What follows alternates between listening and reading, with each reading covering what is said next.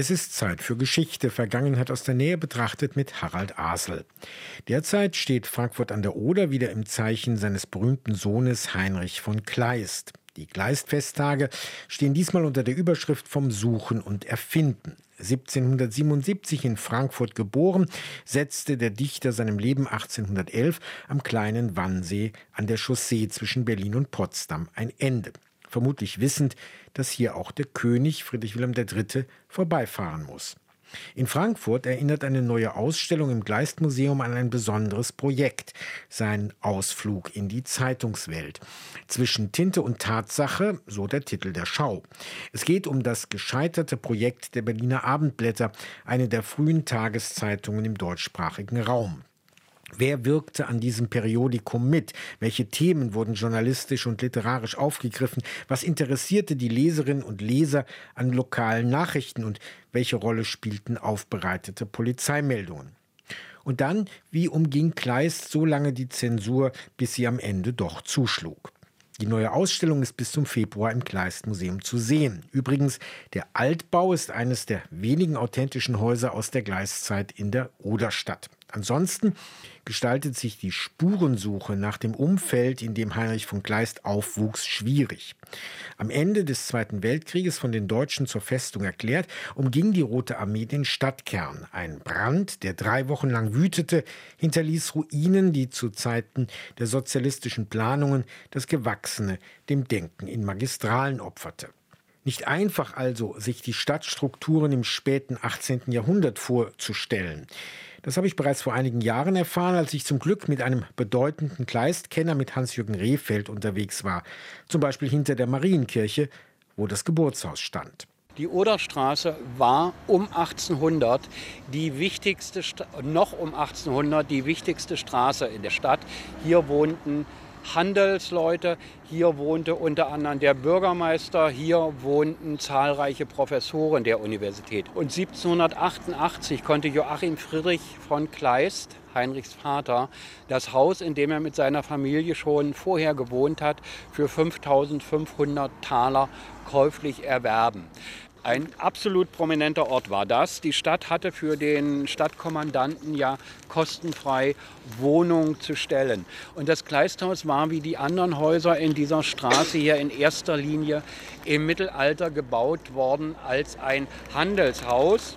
Es gab also einen großen Hofbereich, es gab Seitengebäude, wo die Kaufleute für die Messe denn ihre Waren lagerten. Das Besondere am Kleisthaus und auch am Kommandantenhaus war, dass zur Kleistzeit Teile des Hinterhauses einfach abgerissen wurden und ein großer Garten geschaffen wurde. Heinrich von Kleist erinnert sich ja in einem Brief an Wilhelmine, dass sie in der Laube gesessen haben, dass er den Gesang gehört haben. Und weil es zwischen den beiden Häusern ein gemeinsames Tor gab, stritt sich Ulrike von Kleist, die Halbschwester Heinrichs, später mit ihren Nachbarn über die Schlüsselgerechtigkeit. Aus dem Kleistgeburtshaus Nachfolgebau tretend und in Richtung Oder blickend sehen wir frühere Kasernengebäude. Daneben steht das Kleistmuseum, ein Bau aus dem 18. Jahrhundert, in dem die Garnisonsschule untergebracht war.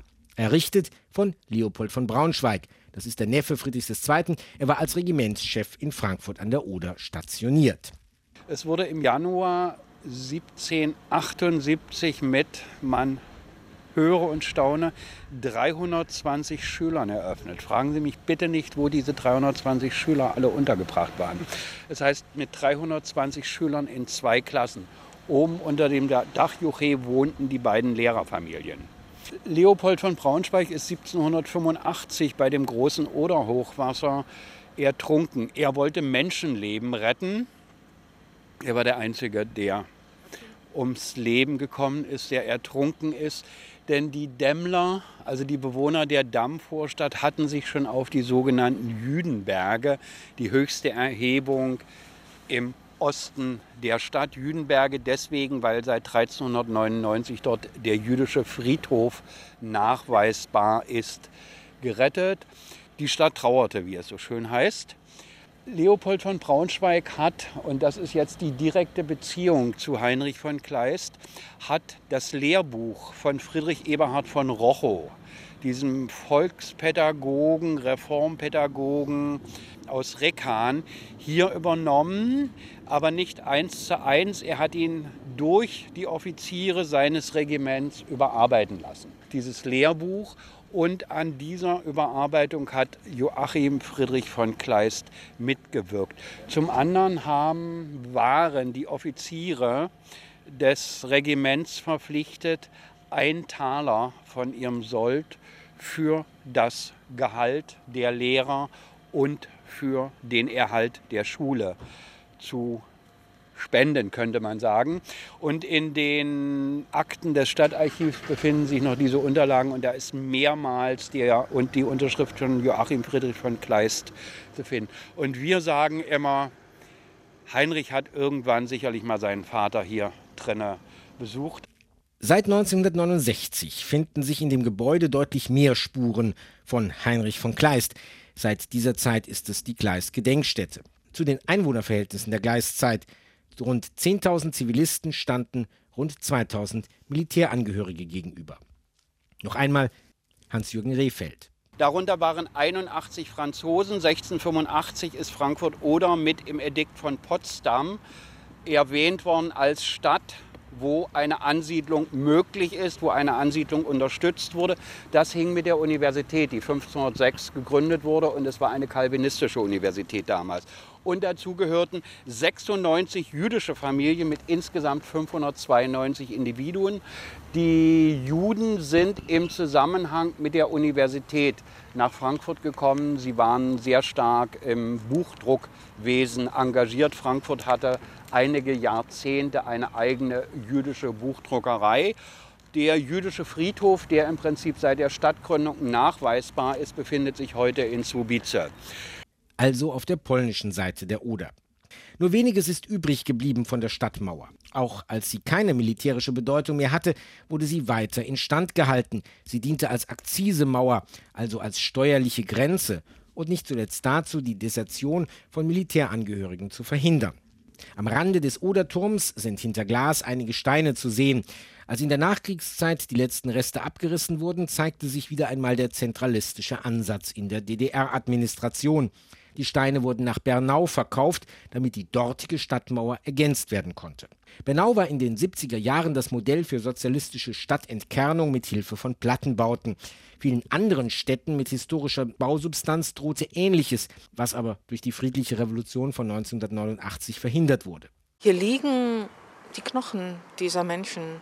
Und ich glaube, dass ein Paradox an solchen Orten manchmal spürbar wird nämlich eines der Unzugänglichkeit der Vergangenheit. Auch ich kann mir das Jahr 1811, ich kann mich daher nicht wirklich hineinkatapultieren. Und dieses für mich immer wieder fühlbare große Erstaunen, dieses Stückchen, Fleckchen Erde, das gab es schon. Das sagt die Schriftstellerin Ulrike Dresner zum Sterbeort von Kleist am kleinen Wannsee. Und damit schließt sich unser Kreis. Und sie tut das im Literaturpodcast Orte und Worte vom RBB, den ich Ihnen ans Herz lege. Im Mai war Nadine Kreuzzahler mit Ulrike Dresner auf den Spuren Heinrich von Gleists unterwegs, zu finden in der ARD Audiothek. Die Ausstellung zwischen Tinte und Tatsache Gleists Berliner Abendblätter ist bis zum 25. Februar 2024 im Gleist Museum in Frankfurt an der Oder zu sehen. Das war Vergangenheit aus der Nähe betrachtet. Danke fürs Zu- und fürs Weiterhören, sagt Harald Asel. RBB 24 Inforadio vom Rundfunk Berlin-Brandenburg.